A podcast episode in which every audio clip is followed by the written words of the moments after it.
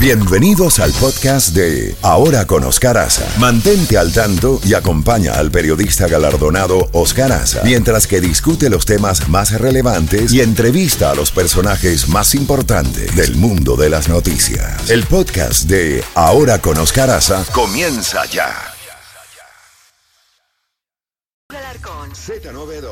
Toda la música de los 80, 90 y más.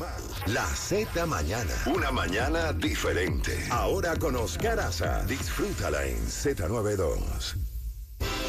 Tenemos a nuestro próximo invitado, eh, es el profesor emérito de Ciencia Política de la Universidad Hebrea de Jerusalén, autor del libro Historia Mínima de Israel, el profesor Mario Schneider. Eh, profesor eh, Schneider, muchas gracias por atender nuestra llamada. ¿Cómo evalúa usted la situación que se ha producido con el acto terrorista de Hamas del pasado sábado? Hay quienes están diciendo ahora mismo que eh, el, tiempo de Benjamín Netanyahu están contados ante el, fracaso de detectar este acto masivo por aire, mar y tierra y también pues los ataques que se están empezando a ver desde Siria y desde el sur del Líbano. Buenos días, buenas tardes en el Medio Oriente. ¿Cómo ve la situación? Bueno, como ya como la ha descrito usted, yo también la veo así, es una situación muy complicada, especialmente si se, realmente se abren los frentes del Líbano con Hezbollah y de Siria, donde hay algunas organizaciones pro-iranianas, algunos grupos pro-iranianos, y quizás puede ser que hayan hasta fuerzas de la Guardia Revolucionaria iraniana. Eh, se complicaría mucho más y también se complica, y esto ya está sucediendo en escala menor, pero está sucediendo eh, con enfrentamientos en Cisjordania. O sea, en Cisjordania, en el intento del ejército de Israel de mantener abiertos los caminos. Eh, han habido ya bastantes enfrentamientos con eh, jóvenes palestinos, terroristas, guerrilleros, no, no sé siquiera cómo llamarlos, que eh, se enfrentan con las tropas israelíes en forma violenta y también usando armas de fuego y explosivos, pero esto está aún en este momento, esto está controlado. Lo que preocupa más es si se abre el frente con Hezbollah en Líbano, porque Hezbollah ha acumulado una cantidad muy, muy grande de misiles que todo el tiempo amenaza con lanzar sobre Israel. Ahora sobre la situación general. En el sur de Israel, alrededor de la franja de Gaza, eh, siguen habiendo lanzamientos de misiles desde la franja de Gaza de Hamas y Jihad Islami.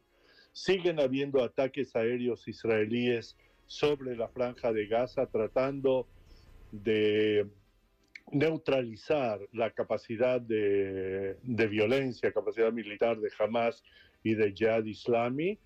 Y ya se ha completado, creo que ayer, inclusive antes de ayer a la noche, se completó el control del ejército israelí sobre el territorio, este territorio al cual entraron el sábado a la mañana los terroristas de Hamas y al eh, completarse el control del territorio, pese a que hay algunos terroristas de Hamas que parece que todavía eh, eh, se encuentran en la zona y ha seguido habiendo enfrentamientos, por lo menos hasta ayer a la noche, un poco, poco hoy a la mañana.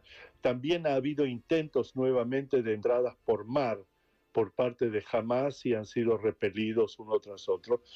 lo que es terrible es eh, ver los resultados del monstruoso ataque de Hamas contra la población civil y también contra militares israelíes, pero especialmente el encarnizamiento que hubo contra la población civil en los kibbutzim, en las eh, eh, ciudades pequeñas periféricas de Israel, Derot, Ofakim, Netivot, especialmente en Kfaraza, Kibbutzim, como Kfaraza, Reim, eh, y eh, bueno, una serie, una serie de, de kibbutzim que donde los niveles de destrucción y los niveles de carnicería humana, y no quiero entrar en detalles porque es demasiado terrible hasta para contarlo, son impensables. O sea, es un nivel de barbarie que no se ha contemplado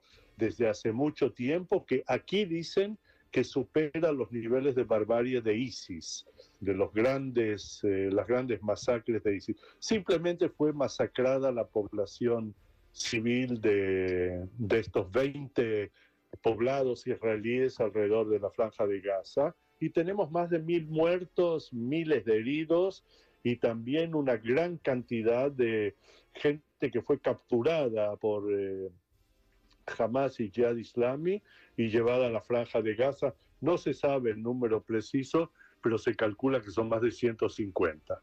Ahora, profesor, ¿por qué se produce este ataque eh, horrible, como usted muy bien lo acaba de describir, cuando ya había un acercamiento con Arabia Saudita, ya había una serie de pasos eh, que se estaban dando, principalmente con los sunitas ¿no? de, Arabia Saudita.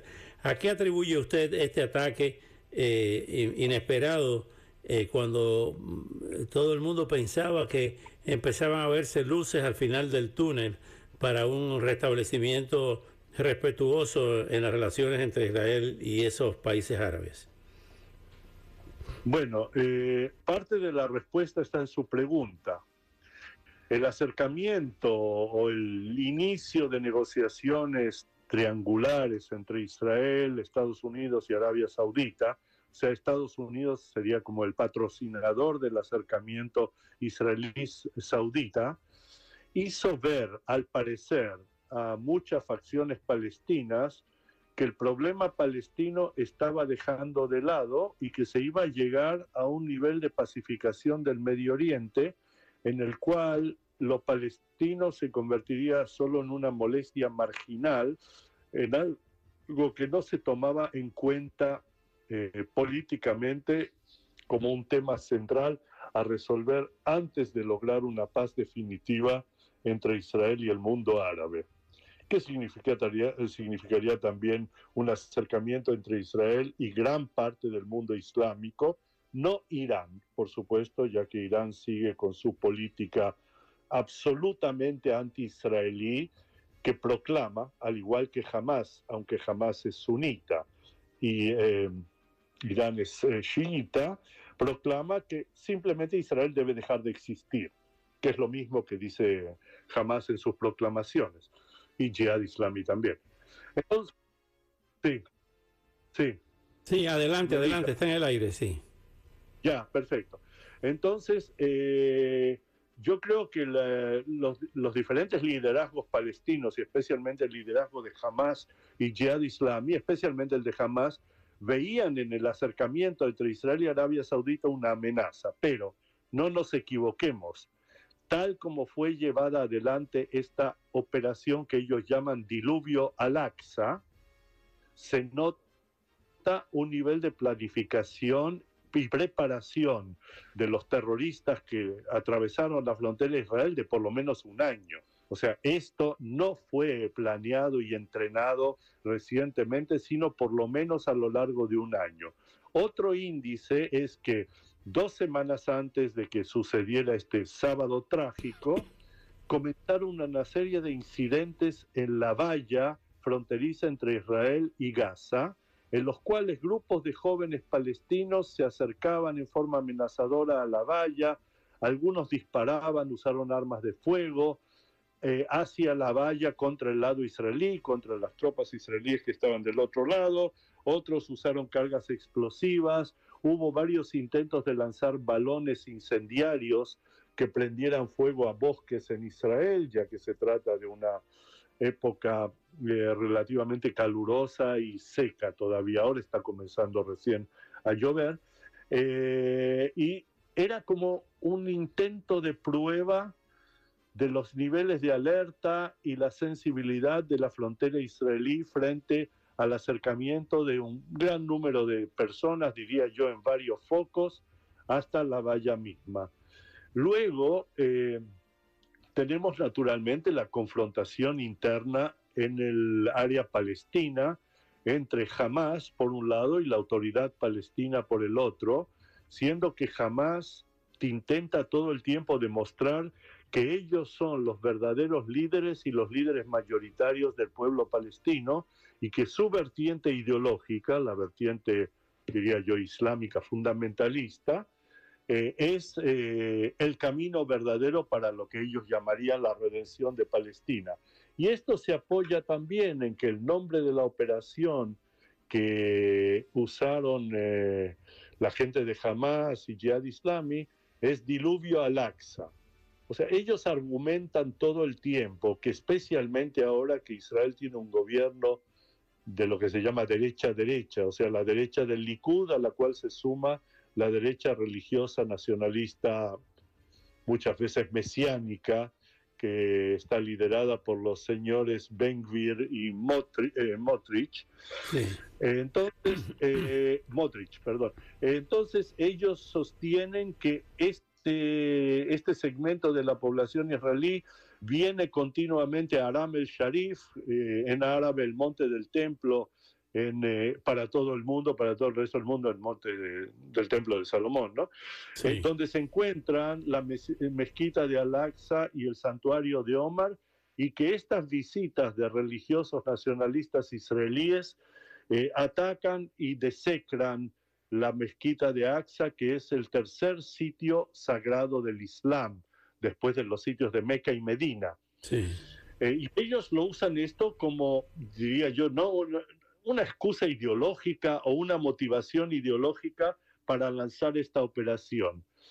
Y hay otro elemento, y es que lo hacen un día de fiesta judía de Sukkot y sábado, eh, que es a 50 años y un día de la sorpresa que Israel sufrió eh, durante la guerra de Yom Kippur, hace 50 años, la guerra de octubre de 1973.